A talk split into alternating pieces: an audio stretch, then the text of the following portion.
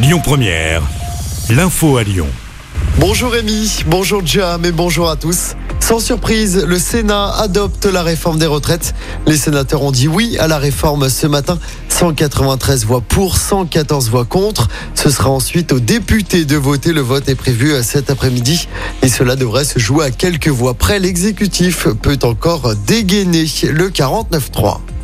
En attendant, la mobilisation se poursuit. Il y a encore des perturbations à la SNCF. Je les rappelle, 2 TGV sur 3 et la moitié des TER en circulation. Les enseignants se mobilisent également contre cette réforme aujourd'hui. Un rassemblement est prévu à Lyon devant le rectorat.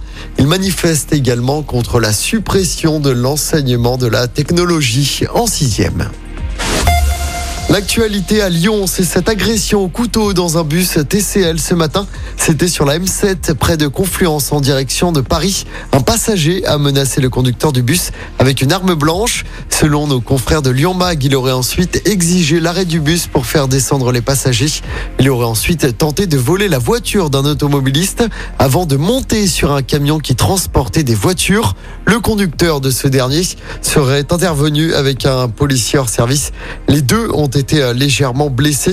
L'agresseur a finalement été maîtrisé et d'importants bouchons se sont formés dans le secteur.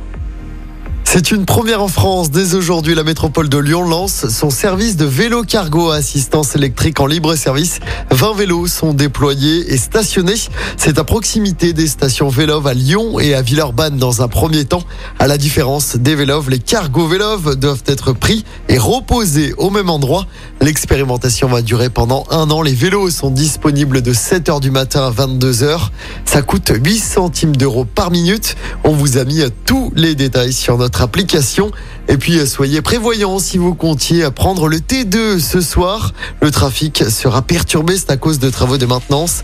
Dès 21h30, le T2 circulera uniquement de l'hôtel de région à Confluence à l'hôtel de ville de Bron dans les deux sens de circulation. Des bus relais sont mis en place.